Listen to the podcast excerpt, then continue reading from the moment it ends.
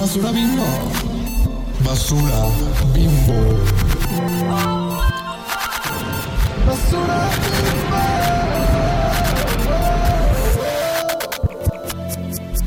Hola chichanas. Hola, chichanas. Hola. Feliz miércoles. Y sí son. Miércoles spooky. Miércoles de chichonas demoníacas. bueno, no demoníacas, chamucas. Eh, miércoles de Chucky, la neta. Estamos en un nuevo especial, en un nuevo... Ajá, sí, sí, es un programa especial. Bueno, es un capítulo normal, pero es un programa especial porque estamos este, conmemorando la Spooky Season.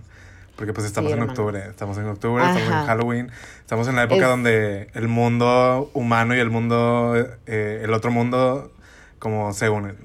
Ay, sí, la mejor época. La- a mí la verdad me gusta mucho esta época. O sea, siento que es, es muy vergas. O sea, es muy, muy, muy iconic. Desde el Día de Muertos hasta el. Halloween, esa fusión está, es, muy buen, es muy bonita. Es muy bonita, la verdad. Sí. Y el clima siempre es deli. Bueno, Ay, Mérida sí. no siempre, pero usualmente sí está como otoñal. Ajá, pues ahí va bajando y va bajando, sí, la neta, sí. Sí, la verdad que sí, al, al que le guste la Navidad es mustiona. Ah, Yo no, sé, yo amo la. Navidad. atácate, atácate. No, yo amo, hermana, yo amo no. más la Navidad que Halloween, la verdad. ¿A poco? Y ni modo. No, a mí me gustan las dos. Yo soy pero a mí me potra gusta Navidad. Halloween. Y me voy ¿A a, pelear a muerte. Yo soy potra navideña, ni modo. Yo, yo escucho No música navideña Ah. todo el año. Literal. O sea, es así de que 13 de junio ¿A y yo estoy escuchando música. Para entrar en las vibes, amiga. Ay, no, hermana.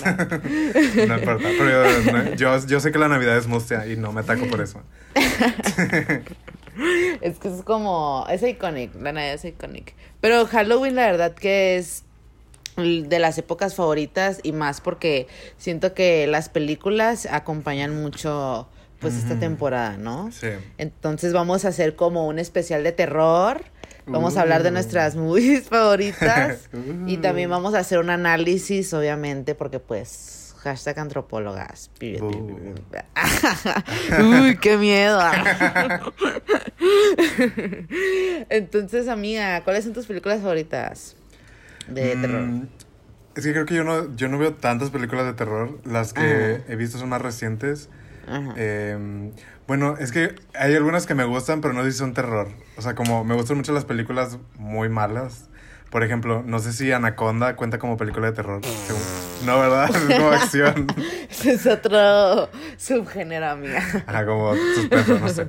Pero sería como, no sé, como recientemente Midsommar. Yo amo Midsommar. Iconic. Ujú. Good for Oye, her. o sea, o sea, ¿tú qué opinas de esa analogía, bueno, esa, esa crítica que hay de Midsommar? Bueno, no, no crítica, este diálogo que hay, debate, de que dicen de que no, pues es sobre un culto, ¿no? De que Mm. ve sobre un culto, dice la es gente. muy antropológica. Ajá, y luego, ajá, exacto, está ese lado, ¿no? Que cuando yo la vi en el cine me quedó, ay, no, qué oso. Pero bueno, pero luego está este lado que dicen de que pues es... Es una como- cultura. Ajá, es una cultura, pero también el lado, pues, de... eh, ¿Cómo se llamaba el personaje principal? Se me olvidó ella. Pues la Um, Florence Pugh. Ajá, bueno, ella, pues de que renace, ave fénix, habla de esta relación tóxica y la madre, ¿no? Entonces, ¿tú cuál crees? ¿Tú con qué versión te quedas de Midsommar? Yo 100% me quedo con la versión de Good for Her. Qué bueno Ajá. que su novio se murió, ni modo. Ah, lo neta sí. Pero está muy padre Midsommar, la neta. O sea, me, me gusta mucho también. Iconic. Ujú. Ujú. ¿Cuál más, amiga? Eh, Hereditary, que igual, o sea... Iconic. amamos. También, también. Ahorita la- hablamos de ella. Es que Ah, Iconic. Recuerdo verla en el cine y quedar así shook. Ah, la viste en el cine. Sí, a mí está soporta. No Gran mames. experiencia. gran Ay, experiencia. sí, a mí me hubiera encantado. Yo vi Midsommar en el cine. Ajá. Yo no vi Midsommar en el cine, pero Mm, ay, ah, ya. no, es que neta Hereditary a mí me voló la cabeza. O sea, yo Ahora, me acuerdo. Así, súper fuerte, súper fuerte. Sí, o sea, yo me acuerdo de haberla visto en mi casa sola, me quedé así que, oh my god, esto es de que las mejores cosas que he visto últimamente, así de, de miedo y así, o sea, la verdad que sí, toda la historia, toda la psicología, todo el simbolismo que hay detrás de Hereditaria Iconic. O Ah, sea, y luego el speech de la señora. Y Tony Colette, la más. Tony Sí. Colette, la más. Iconic esa señora. y la escena esta de, del fuego, Ajá, así del iconiquísima. Ajá, ay, no, cuando se queda así viendo, demás. demás, demás. Iconic, sí, la neta. ¿Cuál más, cuál más, amiga? No sé si esta cuenta como. Bueno, según yo, o sea, sí es como terror, em, pero es muy mala. Pero por ser Es tan mala, para mí, personalmente, sin exagerar, es la mejor película del siglo XXI. es, es, es Ma. Ma es una película del 2019. Es este protagonizada por Octavia Spencer, la actriz esta que ha salido, por ejemplo, en The Help, que ha salido Sí. en la de ¿cuál, cuál era Hidden Figures? No sé. Es una actriz muy potra, Octavia Sí. Spencer. Eh, de hecho, esta película fue dirigida por el- la persona que dirigió The Help, es el mismo director. Ah, ok. Eh, Ujú. Y esta película es sobre una mujer que es como una perdedora y como hostea fiestas de chavites de, de prepa, de high school en su sótano. Pero ella tiene un oscuro secreto. No se los voy a decir para que la vean, pero Bueno. es la peor película del mundo y eso la hace la mejor película del mundo y yo la amo. La he visto como seis veces. No, mames, yo la quiero Sí. ver porque Y la vi en el cine. ¿no? Y la vi en el cine. ¿En serio? También Sí. en el cine. Ay, no. Porque como era Octavia, yo soy fan de Octavia Spencer, entonces dije, o sea, había visto el tráiler antes y dije, yo tengo que ver esto porque quiero ver a Octavia Spencer en terror. Y cuando lo vi fue como, o sea, debo admitir que cuando la vi me quedé así como de, ¿qué? Pero luego ya la, la admití como una joya camp que es, entonces amamos. Ujú, Amamos. Es que sí es joya camp. Es joya, Joya, camp. meme también. Y muy memeable, sí. Sí. Otra que amo, que también es muy reciente, eh, Nope. De Ah, más. Está, sí está chila, no. Sí me gustó. Ujú. De más, de más, de más. También la pude ver en el cine y fue gran experiencia. Iconic. así, shook, shook, shook. Kiki de Palmer, iconic. Kiki Palmer, nuestra reina y de las mejores películas que he visto este año. 100%. Ay, sí, está buena. Y pues no sé si. Creo, o sea, creo que Black Swan es más como thriller psicológico. Pero pues igual. Pero a mí me la- da más la miedo considero. también esas cosas, o sea, Ajá. la neta. Y ahorita vamos a discutir de eso. Pero pues Black ¿Y las Swan está muy hardcore. Las tuyas, Anita. Amiga, Scream para mí siempre va a ser de que a mí me cambió la vida esa película. O sea, cuando yo la vi a mí, o sea, yo dije, wow, esto es de las mejores cosas en la moda, la historia, todo así. Dije, no, no, no, no. Icónico, icónico, Y icónico. es icónico Es- que haya, o sea, como que Drew Barrymore básicamente participó en la película Sí. para que se hiciera famosa, o sea, porque a ella la matan al principio, ella no es nada importante, pero porque estaba Drew Barrymore, la gente fue a ver la película. Y eso la Iconic. hizo una de las franquicias más importantes, amamos. El poder de Drew Barrymore también. Otra, Otra, reina, reina. Ajá. sí, también. Y pues Hereditary también. Esta es una de, de anime, este, que se llama Midori. No. Este, la acordé, la recordé hace poquito cuando estábamos haciendo el guion. Porque eh, no es, o sea, es una historia como muy, muy, muy bizarra. Es, pues, es como, pues, una niña chiquita y pues es, trabaja como en un circo, ¿no?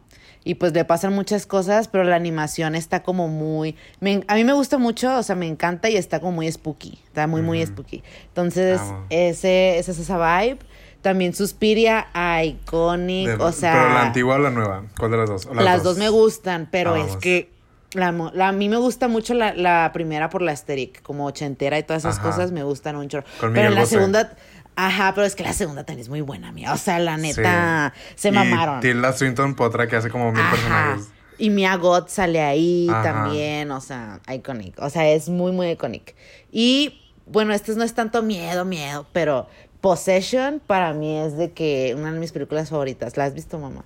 No, no, no. Ama, uy, no, es que la tienes que ver, o sea, neta esa película cuando yo la vi dije, güey, soy ella, o sea, neta, o sea, está muy buena, está muy Ah, buena, su eh, Possession es iconic, véanla, véanla, y es muy histórica también, pasa en Rusia eh, antes de que tumbaran, bueno. ajá, sí, antes de que tumbaran el, eh, el muro de Berlín, entonces sí, puedes ver el muro de Berlín y todas esas cosas, está muy padre. Mm. sí, ajá, ¿Sabes igual cuáles amo que están muy malas?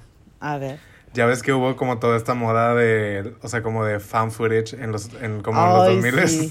Ajá. Este, yo, am- yo amo mucho la- las de las de Rec y las de Actividad Ay, Paranormal. no. es que esas son muy buenas. O sea, es que Son son, icónicas. Es que son como cuando te quieres reír, o sea, las ves, pues. Amo, Porque es neta, sí son tontas, pues. O sea, están muy Sí, tontas. amo, amo. que ahorita vamos a hablar de ese género de películas de terror 2000 era. Como que en los 2000 sacaban muchas películas de terror, así un buen, un buen, un buen, un buen. También no sé si, por ejemplo, Destino Final cuenta como terror, pero igual es malísima. Pero amamos. Pues sí, ajá, es terror, ajá. Destino final, ay, la escena esa de la, de la cama de, De bronceado, me marcó de por vida. Yo nunca en la vida me voy a Cállate, broncear, nunca en la vida me voy a broncear por no, ver eso. No, no, no, o sea, no, No, puedo, no, no. Aparte de que es horrible para la piel, pero no. Ajá, sí, no, la otra vez estaba hablando con una amiga, este, de que te acuerdas de esa escena y nosotras, ah, o sea, es que sí, o sea, esa, esa escena nos, nos mar- marcó una Nos marcó, sí. O sea, sí, sí fue muy traumático, la verdad, ay no. Pero bueno, hay que empezar con el análisis, amiga. Entonces, ¿tú por qué crees que socialmente nos guste como las películas de terror? O sea, Yo ¿qué creo- implicaciones culturales indica esto? pues? Eh, o sea, como un término podría ser como una válvula de escape, ¿no? O sea, yo creo que las películas de terror son una manera de liberar como mucha... Literal, siento que, siento que el terror es este... mm, O sea, como el terror de la fantasía, pero más el terror, son una de las maneras en las que podemos como literal salirnos completamente, ¿no? O sea, como, no sé, o sea, o sea, las películas de terror están muy marcadas, por ejemplo, no sé, desde la música hasta los Sí. recursos que usan. O sea, tú sabes, cuando ves una película de, terror, tú sabes que te van a intentar espantar. Ya que te espanten o Ujú. no es otra cosa. Pero Sí. tú vas con esa intención, ¿no? También siento que es como interesante como ver que... Pues no quiero decir que no sean, no sean eh, sensaciones que no se sienten porque pues particularmente en México sí sentimos terror muchas veces, ¿no? O sea, como en la vida cotidiana, la- Ujú. las mujeres, las personas LGBT vivimos en eh, situaciones Sí. de terror, ¿no?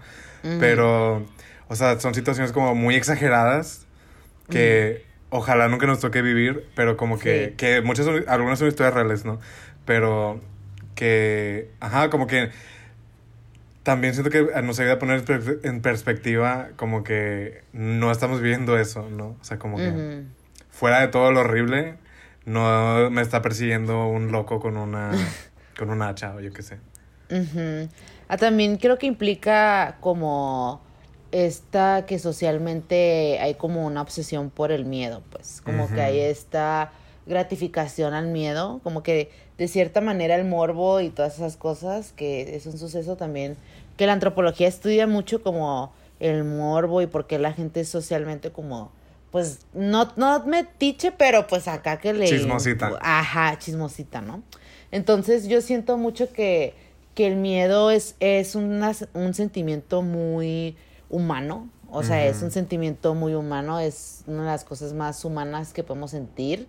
Y yo siento que a pesar de, de todo, siento que las películas de terror como que nos hace enfrentarnos a ese miedo que a lo mejor tal vez no nos gusta enfrentarnos en nuestros traumas y en nuestra cotidianidad. Ajá.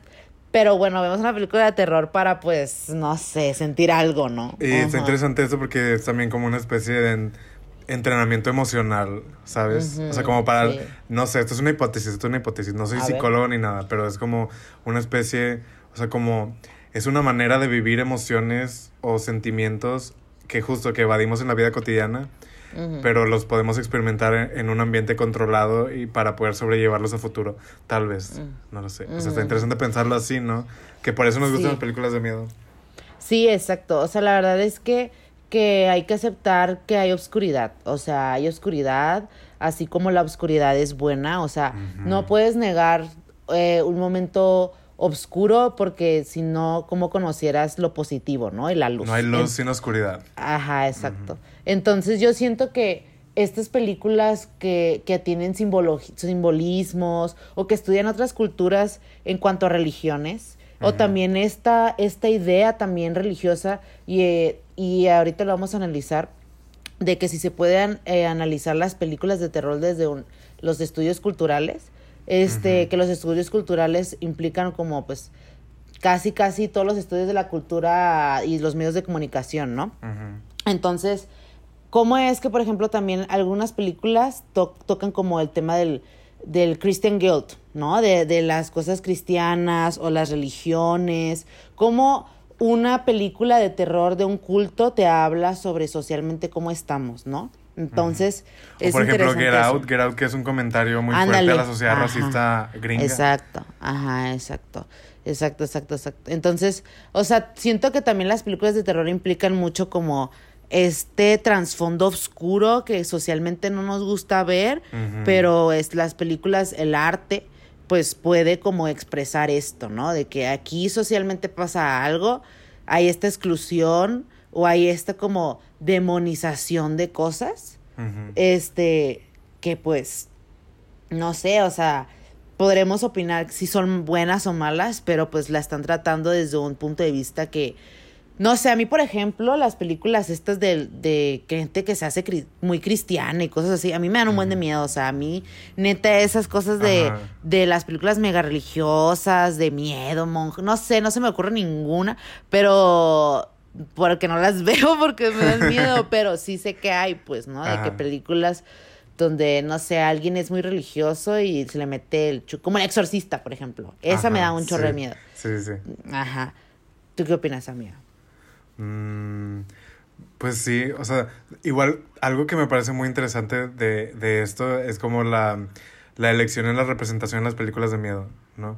Porque siento que, bueno, no sé si la palabra propiedad es demonizar, pero me parece importante como pensar y reflexionar cuáles son las cosas que nos dan miedo. Y también el hecho de que la mayoría, no todas, pero la mayoría de las películas de miedo que popularmente se consumen son de Estados Unidos.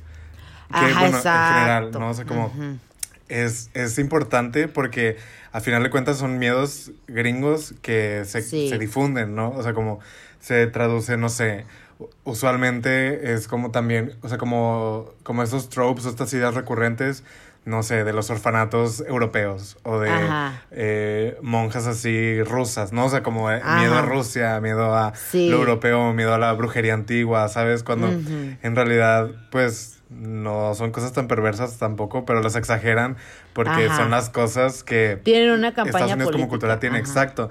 Que, o sea, las películas de miedo no están extentas de estar permeadas como por... ajá, justo por un trasfondo político, por un trasfondo ideológico más que político, ¿no? O sea, como a final de cuentas, vamos, como siempre decimos, hay que ser críticas con lo que consumimos. Las películas de miedo te siguen siendo, a final de cuentas, un producto que está, o sea, las populares. Obviamente películas indie o películas eh, populares que han como evadido estas, eh, como estas barreras. contadas, pero la mayoría pues son productos que son aprobadas por ejecutivos blancos en las distribuidoras y en las productoras, ¿no?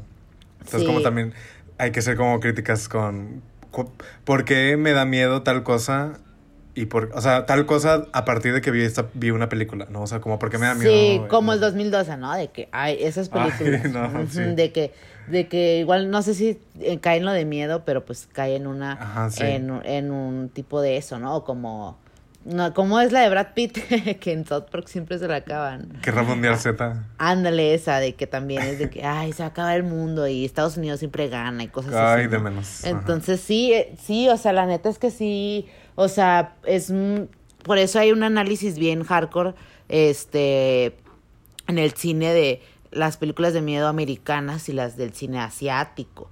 Porque pues es totalmente distinto, o sea, realmente cuando tú ves el cine asiático de miedo, pues es eh, totalmente la cultura asiática y es incluso hasta para nosotros en Occidente incluso hasta raro, ¿no? O sea, como que te saca de pedo porque pues no, es una cultura totalmente distinta y más lo, lo ejemplifican en, su arte y más en el de miedo. Entonces, a mí me encanta, a mí me encanta, pero yo siento que, que es como pues muy interesante incluso pensar como el Halloween, de que pues es un, una festividad pues gringa, pero pues ha, avanzado y pues la verdad es que pues está padre disfrazarse y así, ¿no? O sea, realmente eso es lo único padre que les puedo decir a los gringos de que, mm, work. Pero, pero pues, o sea, siento que no sé, a, mí me pasaba mucho que mi mamá me decía, ay, es, no, nosotros no celebramos Halloween porque no es cultura mexicana. Y yo, ah, y pues sí pasa, o sea, como que mucha gente tiene esto aquí en México, como que no les gusta celebrar Halloween porque dicen, no, no, no. Como que dicen, mucha gente como mayor dice, ay, es que a mí me gusta el Día de Muertos, ¿no?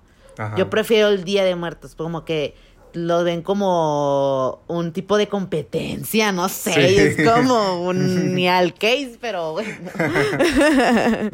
¿Tú qué opinas, amigo? Pues mi, mi experiencia es similar y diferente, porque eh, igual como yo muchos años pues no, no celebré Halloween, porque en general, por ejemplo, yo rara vez me disfrazo en Halloween, o sea, es como... Ajá. O sea, me disfrazo de cosas muy X, o sea, nunca... Yo sé que hay gente que le pone así esmero de que todo el año hace disfraz de Halloween. Sí. Yo a mí siempre se me olvida o estoy haciendo otras cosas, entonces como pues nada más lo que improviso. Aparte, al menos en los años recientes, pues ya me disfrazo 24/7 de otras cosas, entonces no, Sí. como, ah, no es una ocasión especial, ¿no? Al menos para mí. Sí. Pero, por ejemplo, o sea, a mí me tocó vivirlo de potra fronteriza, entonces, Ujú. por ejemplo, a mí sí me tocó cruzar a Estados Unidos a pedir calaverita. ¿no? Ay, demás. Ujú, fancy. Entonces, era así, porque cuando ibas, no sé, a tu colonia o así, pues sí te daban Sí. dulces, pero eran muy pocos o no todas las casas tenían dulces, ¿no? Al menos en mi época, así en los 2000. Obviamente ahorita ya, ya todo el mundo da calaverita, o sea, como ya es más popular.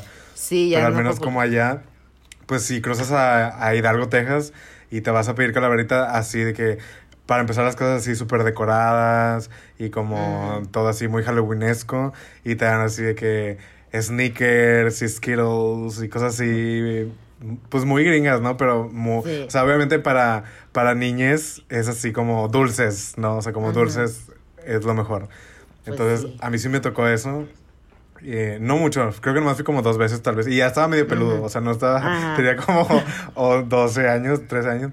Pero, o sea, como si lo, sí recuerdo eso, ¿no?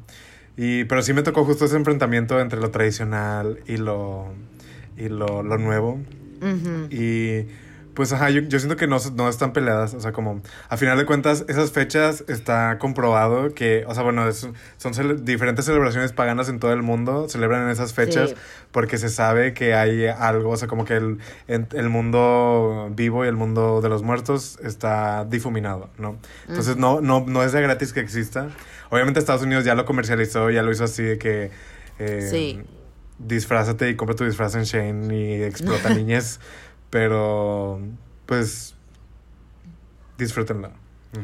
Sí, ahí en Culiacán se pone bien pesado. O sea, la verdad es de que a mí la neta no me gusta salir es- esos días porque se pone bien hardcore. O sea, la verdad que la raza se, se, se pone a tirar balazos al modo. no. O sea, en el malecón se ponen de que bien locos, de que todas las, las troconas y de que están de que pisteando con sus disfraces y la madre. Ay, no. Y ay, sí, se ponen bien locos, o sea, es de que todo el mundo sabe que se ponen bien locos. Pero pues, o sea, ah, sé que hay fiestas y así, pero eso es como el trip allá, de que lo que era y así, ¿no? Como, ay, no sé, se ponen muy, muy, muy locos. Pero también hay que hablar de los momentos iconics de las películas. O sea, como los momentos iconics. A mí se me hace un momento iconic cuando salió la película de La huérfana, la verdad. Ay, un el cultural. ¿Ya viste la dos? Ay, no, amiga, Ay, no, no. no, sí que está malísima. O sea, bueno, está, bueno, eh, no, no va a ser re- review con spoilers, así que X, pero no, no es que esté, o sea, sí está mala, sí está mala, pero está tan mala que está muy buena. O sea, como hace ese círculo a ser muy buena. Es muy camp, o sea, sí es una precuela y hay partes, por ejemplo, donde se ve que... O sea, porque yo me pregunté mucho como en términos de producción, ¿sabes? Porque yo ya soy productora. Entonces yo, yo pensé así de que, ¿cómo le hicieron? Porque esta niña, pues, o sea, bueno, esta chava es como de nuestra edad, ya tiene, tiene que veintitantos y, está interpretando a una niña de, bueno, no una niña, una señora que parece niña de nueve. ¿Cómo Sí. le hicieron para que pareciera niñita? Pero está muy cagado porque sí se ve como los juegos de cámara como de perspectiva y de Ujú. posición para que se vea como que está chiquita y también se ve muy evidente cuando usan un doble de cuerpo entonces es súper cam porque así de que está la cara y luego se voltea y una niñita corriendo no mames. Ay, no. entonces es qué muy icónico Ay, y, no. y también como, como que siento que a veces que hicieron como los sets más grandes para que ella se viera más chiquita Ajá. entonces yo les recomiendo ampliamente que la vean Ay, si no la han visto, es camp. Es camp. Yo le creo que en. Porque ya soy chica Letterboxd y le di, Ajá. creo que cuatro, cuatro estrellas y media. Cuatro Ah. estrellas y media. No, pues la voy a ver, amiga. Es que sí me dijeron que estaba muy mala y dije, ay, no. sí, está mala, pero vela. sí, la voy a ver. También otra parte icónica cuando Paris Hilton salió en La Casa de Cera Mía. Ah, icónica. Me acuerdo que pusieron, ajá, pusieron esa, esa película en la primaria. De que Ay, todos de que, ay, es que queremos ver esa película. Así en el Día del Estudiante Día del Niño, no me acuerdo qué. Ajá. Y, sí, de que la estábamos viendo todos. Y yo estaba así que, ay, no, qué miedo, qué miedo. Ah, y nomás salía Paris Hilton y yo, wow, Paris. Así de que, my queen y ya. Pero Amamos. icónica. Cuando también, cuando la matan, icónica Sí, esa más. escena también. A ver, amiga, ¿tú cuáles son tus momentos icónicos de películas de terror? Mm, bueno, yo siempre voy a recordar mucho eh, The Grudge, La Maldición. Ajá. A mí me dio mucho miedo cuando la vi, tenía como nueve años tal vez. Fue la, no, creo que sí fue la versión gringa, o sea, no fue la, no fue la japonesa la original, pero sí como eso de, ah, sí me dio mucho Ay, miedo. sí, ¿verdad? Sí, Sí, estaba miedo. de miedo. Ay, girl. También la de la llamada perdida y esas cosas. O sea, yo las volví a ver ahorita de, de grande en la pandemia. No sé si ya lo he contado. Pero, o sea, la verdad es que está muy, están muy malas, amiga. Pero son muy icónicas esas películas también. O sea, también, ¿cuál otras? La, hay, hay una que también fue un reseteo cultural. Este, que también fue como de fan footage. La, La bruja de Blair. No, no, no. Que es una película española. Son las de Rex, sí, ¿verdad? Rex, Rex, Rex de más. Ay, sí, más- sos- o sea, más- Rec también, ajá, Rec, Rec, Ajá. Rec, Rec, Rec, Rec. Soy muy mala con los nombres, hermanas, la neta. Amiga, y también, ¿qué películas no te gustan? Así que dices, no, girl, así no la veo.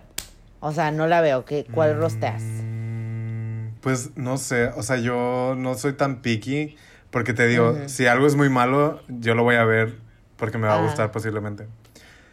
Pero, la, sí, o sea, como tal vez las que sí me dan más miedo son, las- no sé por qué la- las, de- las del conjuro no me gustan. Las de Annabelle tampoco me gusta, no sé por qué. Ay, no, a mí también me cagó cuando todos traían la de Annabelle, ay, la, la mona de Annabelle, y yo, No. la neta no. Taqui, taqui, Sí, taqui as no, no, no, no. Y de hecho me gusta ver esos videos de YouTube de niña rata de que, ¿por qué Annabelle es lo peor del cine de miedo y que no sé qué? Ajá. O cosas así, ¿no? De que esos análisis así. Porque sí, o sea, eso, y eso es algo que, que, que tenemos que hablar y discutir de las películas de terror que se volvieron muy clichés en un punto. Sí, Y o sea, justo en sí. esa época, como de los dos, Ajá. dos- late, Dos mil- late dos 2000s. mos- ajá, 2010, 2014. Ya, ya están muy choteadas. O sea, siento que, por ejemplo, siento que eh, recientemente como Ari Aster, A24, Jordan Sí. Peele, como han tenido propuestas nuevas de- en el terror que ya no, ya no son necesariamente los clichés de antes. Porque Sí. siento que ya era lo mismo. O sea, ya era como, ay, Ay, sí, sí. que la familia, que la hija y que, este... Ah, bueno, ¿sabes cuál, cuál sí me gustó? Eh, la del Babadook, que estuvo buena. Pues sí. O sea, mm, no es la mejor película, pero me gustó. Ajá, no estuvo mala. Ajá, Babadook estuvo buena. Pero sí, o sea, como que en el 2010 para 2015 más o menos. Ajá, estaban choteadas. Como, ajá, como que vimos un declive así muy hardcore de las películas de terror. Mucho, mucho cliché de que, de que te ponían sonidos de que bien, bien hardcore para que te asustaras, los jump Ajá. scares y esas cosas. Ay, yo odio los jumpscares. los Ay, yo también. O sea, se me hace lo más tacky, o sea, lo más sí. neque que para, para O de sea, que... No. no, no, O sea, neta, no hay nada más horrible que usar eso.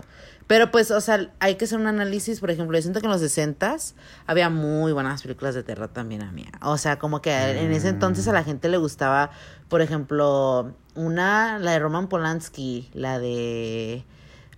¿Cómo se llama esta? La de... A ver, no, espérate. Ahí lo editas. Roman Sí. Polanski.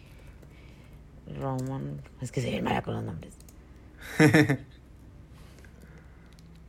ah, Rosemary's Baby. Ajá. Ah, no Ajá, como. Está muy buena. Ajá, como en las películas estas de que en los 60 como con, no sé, la de Roman Polanski, la de Roman Rosemary's Baby. O sea, ese es como. Está muy buena vela. Y está muy hardcore porque, pues, es más. Es a quien mataron a Sharon Stone, creo que se llama Sharon Tate, no me acuerdo. Este, Ajá. y es de que, pues, mat- eh, los de Marilyn Manson. Ajá. No, no, no. Charles Manson. Ma- Charles Manson, Charles ando Manson. bien, ando bien, ando bien norteada hoy. Ando bien, es que es de noche. Pero sí, las so- fueron los que mató todo el culto de, de Charles Manson. Pero está muy buena esa película porque pues es como este miedo religioso que había antes muy hardcore.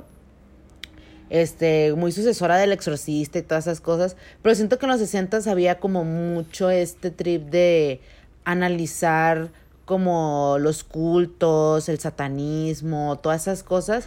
Igual tal vez como la época, ¿no? Muy... Ajá. es como muy de la época. Sí, porque pues era como que se estaban cuestionando estos paradigmas, ¿no? Este era el rompimiento de paradigmas de que, pues, qué onda hay más allá, obviamente hay más cosas de lo que nos han establecido y así. Entonces, siento que en, en los 60 hubo como mucha exploración en cuanto a esos temas, por eso hay muchas películas, pues, muy, pues, muy buenas, o sea, muy buenas de, de, de esa época, la verdad. Pues los 60 igual es como Psycho, Ajá, ¿no? y, y Ajá. ya en los ochentas también hubo, hubo muy buenas, pose no, Possession no, este, Suspiria es de los ochentas y cosas así. Pues como el que, resplandor, ¿no? También es de los ah, 80. también de Shiny, creo también que es de los O es de los 80s. 70s. Creo que es setentas, ochentas, no, late, late. Pero, o sea, como que cada, cada época tiene sus películas clásicas y siento que hablan mucho de la época De social. la que época, sí. O sea, también como de los miedos de la de los tiempos, ¿no? O sea, como Ajá. no sé, yo yo recuerdo mucho que mi papá una vez me contó que él vio este el resplandor, o sea, de Shining y y él o sea, él tenía mucho miedo porque sentía que mi abuelito se iba a atacar así y los iba a matar, Ah. ¿no? O sea, como, ajá. Entonces, como está muy interesante pensar en cómo, al final de cuentas, siempre hay películas de terror que marcan generaciones. O sea, como que Sí. que impactan, o sea, como, ajá, generaciones enteras. Obviamente sí se, se convierte en clásicos, pero no Sí. es lo mismo como verlo cuando tú estás como en, en años formativos, ¿no? O sea, como bebés Sí. o, o niñas, porque sí te deja así el trauma, como por ejemplo lo de la cama de bronceado de, Destino sí, Final, o sea, ¿verdad? como eso nos marcó completamente y es como algo que siempre nos vamos a tener grabado. Sí, sí, la neta sí. Es como hace poquito vi un TikTok de, de, de la gente saliendo del cine después de ver El Exorcista. Ajá. Y, y era, estaba bien loco porque pues había gente desmayándose, gente vomitando, Sí. gente de que estaba así que no mames, ah, de que es lo peor que he visto, de que no mames, es- me dio mucho miedo, no la aguanté. Y, y es de que la ves, a mí me da miedo, ¿no? A mí me da mucho miedo, pero Ajá. te puedo decir que sí está como muy, para, ya está muy de que, muy retrasada para la época ahorita, pues, o sea, pero en ese entonces, pues se cagaron de miedo, ¿no? Sí, Pero obviamente, y también era, o sea, como justo había menos contenido, o sea, menos po- po- Ajá. posibilidad.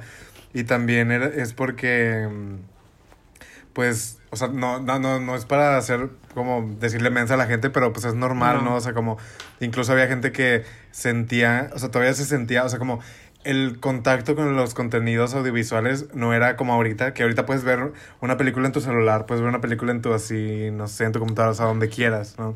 Sí. En ese entonces eran situaciones muy especiales. Entonces era el cine, ¿no? O sea, era Ajá, como ajá. algo súper fuerte y mucha gente, pues, o sea, como era algo tan especial que no vivían tanto, hay veces que sí sentían que era como la vida real, ¿no? Ándale, ajá, como que no. Era una nueva, una nueva tecnología, pues, de cierta manera ya más comercializada. Y entonces era como que, pues sí, la gente se sacaba mucho de onda, ¿no? Era muy, es muy interesante ver como esos videos de la gente en los 60 después de cómo ven las películas, porque te das cuenta de que son miedos de la época bien, como tú dices. O sea, Ajá. sí. O sea, por ejemplo, en los 90s, 2000 pues, ¿qué, qué películas teníamos? O sea, no mames, la Cagadas, de- sí, las de Reg, las Chucky. de la, ajá, las del Chucky, las del, Chucky. del Aro, o sea, The Ring. ajá, o sea, eso, y eso hablan también de, o sea, y como en los 2000 yo siento que va un poco como, eh, como las películas de miedo también se encasillan con cómo culturalmente en los 2000 éramos muy shock value, así pues. Ajá, Ajá, sí. éramos de que nos, nos gustaba de que cosas así shook, desde la cultura pop, desde Britney hasta Paris, hasta nuestras películas, cómo las consumíamos. Pues Todo eran era un muy over the top. Ajá, eran muy over the top. Entonces, eso habla también, pues, de una que en los 2000 entramos a un capitalismo mucho más, este, arduo. Y entonces eso también tiene que ver, ¿no? O sea, de, de cierta manera, ya lo hemos hablado, la economía también infiere en nuestras emociones, ¿no? Sí. Entonces es muy hardcore y ahorita pues tenemos un cine más, no sé, un poco más, siempre ha habido más experimental, pero también siento que lo veo un poquito más racial también, como que ya hay películas más este incluyentes de cierta manera, lo cual Como más está- crítico del género como en general, ¿no? O sea, como...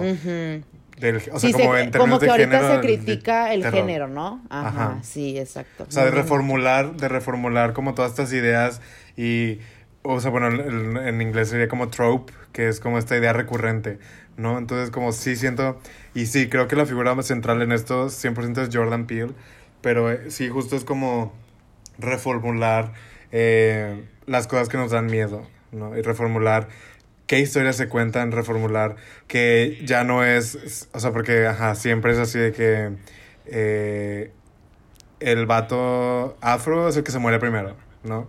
O el joto también lo matan. O Ajá. el único que sobrevive es la güera chichona. Ajá. O el hombre blanco, ajá.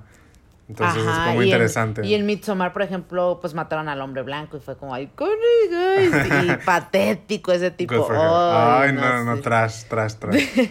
Ay, sí, la verdad que a mí, ay, me encanta Midsommar, la neta. Y icónico Sí, que Ariana Grande se hizo una fiesta de Midsommar, no sé si- Ay, no, qué miedo. Seguro fue No. así ritual Illuminati para Ay. renovar su credencial. Pero, pero amamos, Ay, esperamos que no. Ah. Pero sí, creo que sí hay que hablar específicamente de por qué Midsommar es una película muy antropológica. Para que A no ver, quede di. duda. O sea, en antropología, eh, como algo característico de la antropología es el trabajo de campo, el trabajo etnográfico, ¿no?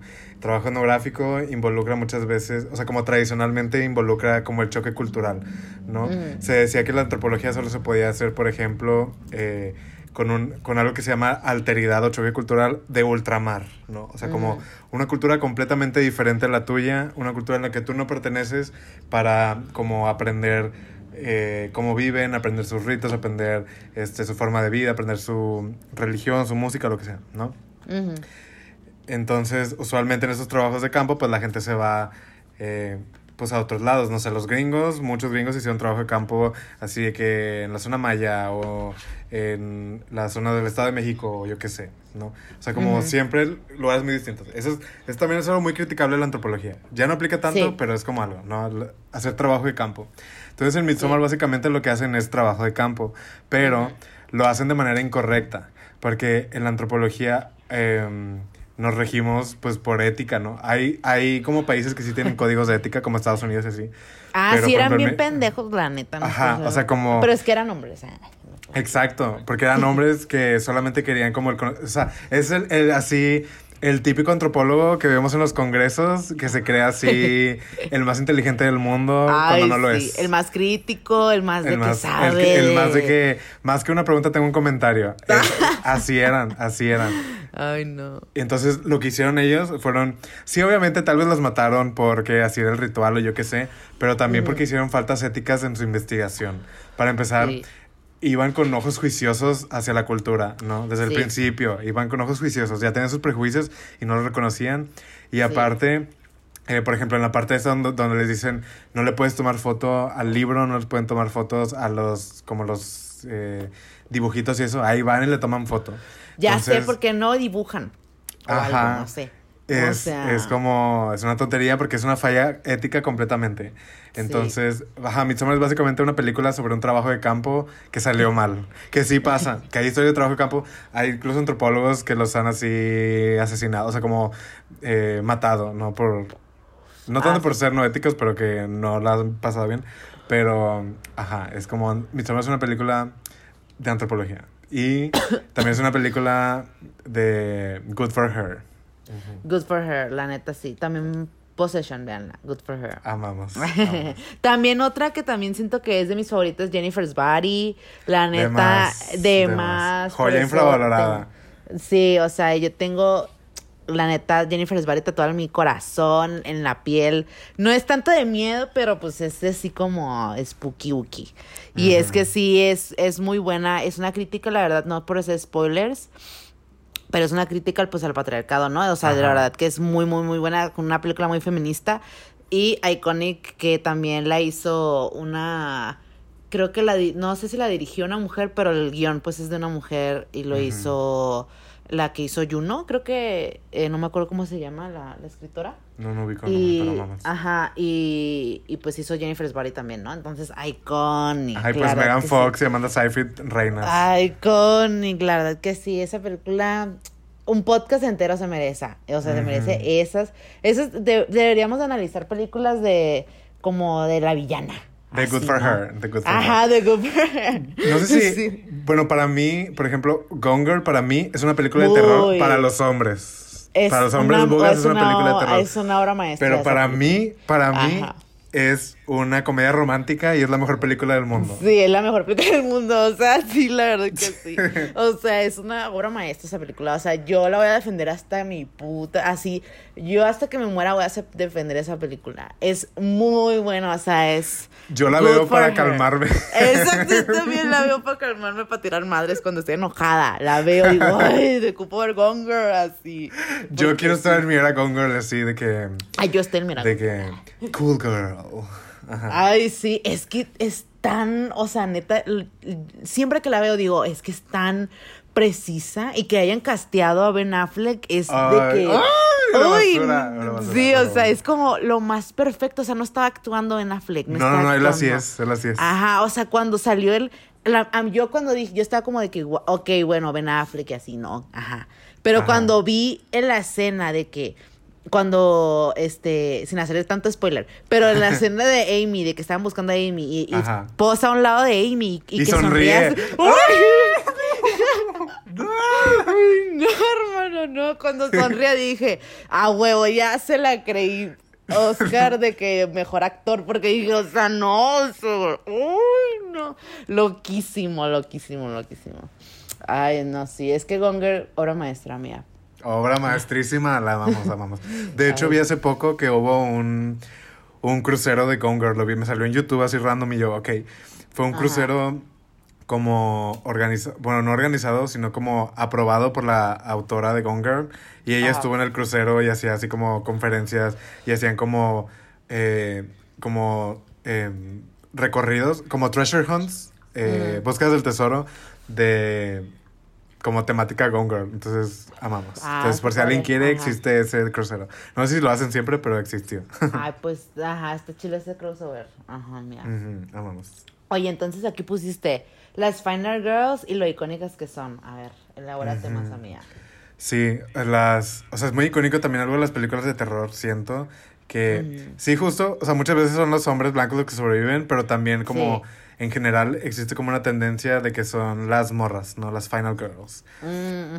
Mm, Final Girl es- creo que es un concepto incluso como de una autora así de que socióloga o no sé qué, qué era, como crítica cultural, de como este sobrevivimiento de las mujeres, ¿no? O sea, cómo es interesante, cómo es, o sea, cómo, cómo el terror desde sus orígenes ha sido como uno de los pocos espacios, una de las pocas historias donde las mujeres son las sobrevivientes. Ajá. ¿no? Sí, totalmente las- como en. Rec, ¿no? En Rec son las mujeres. Ajá.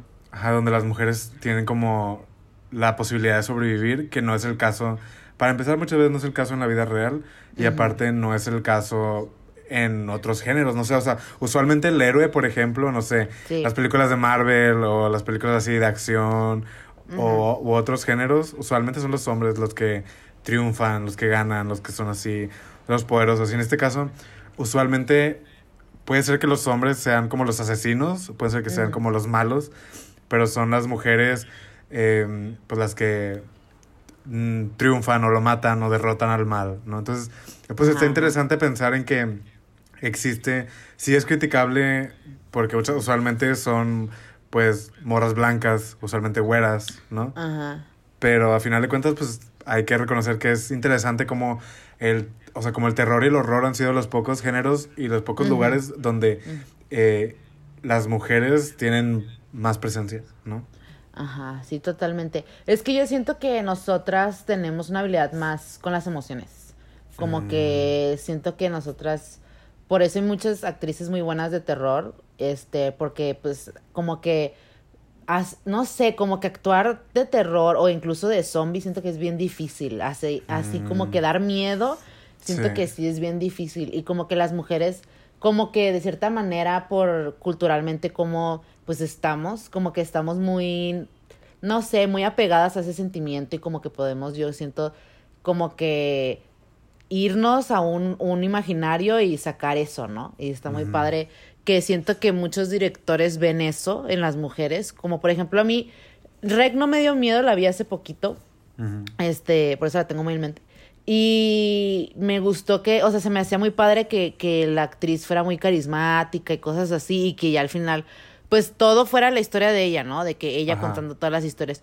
Y siento que, que sí daba como este miedo así de que, o sea, era una actuación muy buena, ¿no? Entonces está muy padre como que utilicen a este como, pues a las mujeres de cierta manera como iconic, no sé, solo es como iconic, pues porque, no sé, siento que es, es muy padre que, que también las mujeres en el, en el género de terror, las actrices no tengan que ser tan, obviamente sí tienen que caer en el esquema de belleza de Hollywood, pero no les dé miedo verse feas, ¿no? O Ajá, no les dé miedo. y así. Ajá, como ser socialmente fea o de que, eh, no sé, verse incluso mayor y así, ¿no? De que ponerse prótesis y así, porque pues, no sé, es un género que te ayuda como a, a experimentar y como que a, a, a crear cosas, ¿no? Siento yo. Como que es, eh, es una crítica muy grande, siento el, el miedo, a, el género del miedo, a, no sé, como que lo que está establecido socialmente, yo siento. Ujú. Así, hermana. Esa es mi crítica final. Ah, Algo también que es muy relevante y que creo que sí debemos tocar es el hecho de que el, el terror eh, ha sido como un refugio muy, muy grande para, eh, para, las, o sea, para las personas queer y para las mujeres, ¿no? O sea, como siento que, no sé, yo, yo tengo muchas amistades, amigues que aman así el terror, ¿no? O sea, por ejemplo, yo te digo, yo no, yo no tanto, o sea, sí lo aprecio, pero tampoco es como que vea siempre películas de terror. Sí. Pero como sea, es como interesante ver por qué como poblaciones que han estado históricamente, que no, no necesariamente vulnerables, sino han Sí. sido vulnerabilizadas estructuralmente, eh, o sea, cómo se refugian en, en, en esto, ¿no? Y te digo, yo creo que responde a esta idea de que pues nuestra vida también es así, o sea, como ten- también nos tenemos que preocupar porque nos maten, también nos tenemos que preocupar porque nos persigan, porque la religión nos, nos haga, nos quiera como exorcizar, literal.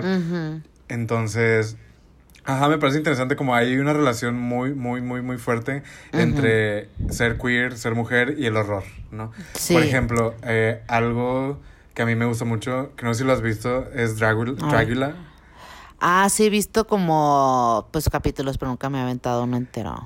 Pero está de Dragula más. de es, más. es un reality de competencia de, de, de artistas drag, no solo drag queens, artistas drag, porque hay pues otros tipos, ¿no? Drag kings y así. Eh, no, es, no es necesariamente similar a Drag Race, o sea, es como, no es apuesta tampoco, es otra cosa diferente, pero Sí. es donde las, las performers drag compiten en, ya no tanto por belleza, tienen aquí como algunos eh, como preceptos o ideas, ¿no? Es como drag, o sea, su drag tiene que ser muy drag, filth, que es como suciedad, glamour, glamour y horror, horror, ¿no? Entonces como su drag tiene que ser muy drag, muy grande, tiene que dar, tiene que ser sucio, tiene que dar miedo, tiene que tener glamour, tiene que ser así, ¿no? Entonces como por ejemplo, no sé, compiten en shows, hacen shows de pasarela de ser así de que eh, la más, bueno, no la más, eso es la más draga, pero ser así de que, de que zombies, o sea, así de que inspirados en, en Hellraiser, ¿no? En los Cenobites y cosas así. Entonces como, Iconic. o no sé, como la, la cosa que a ti te da más miedo. Entonces como, no sé, hacen cosas así de que ahí en el escenario se perforan o Ajá. ahí en el escenario, no sé, se, se queman o cosas así. Y los retos de eliminación, por ejemplo, en Drag Race o la más draga o así, eso usualmente hacen un lip sync. En Sí. Dragula son cosas muy Fear Factor, así de que eh, tienen que sobrevivir a una máquina de choques, así de que hasta que se desmayen. O, Ah. Ajá, o así de que la que aguante más agujas en su cuerpo es la que se queda.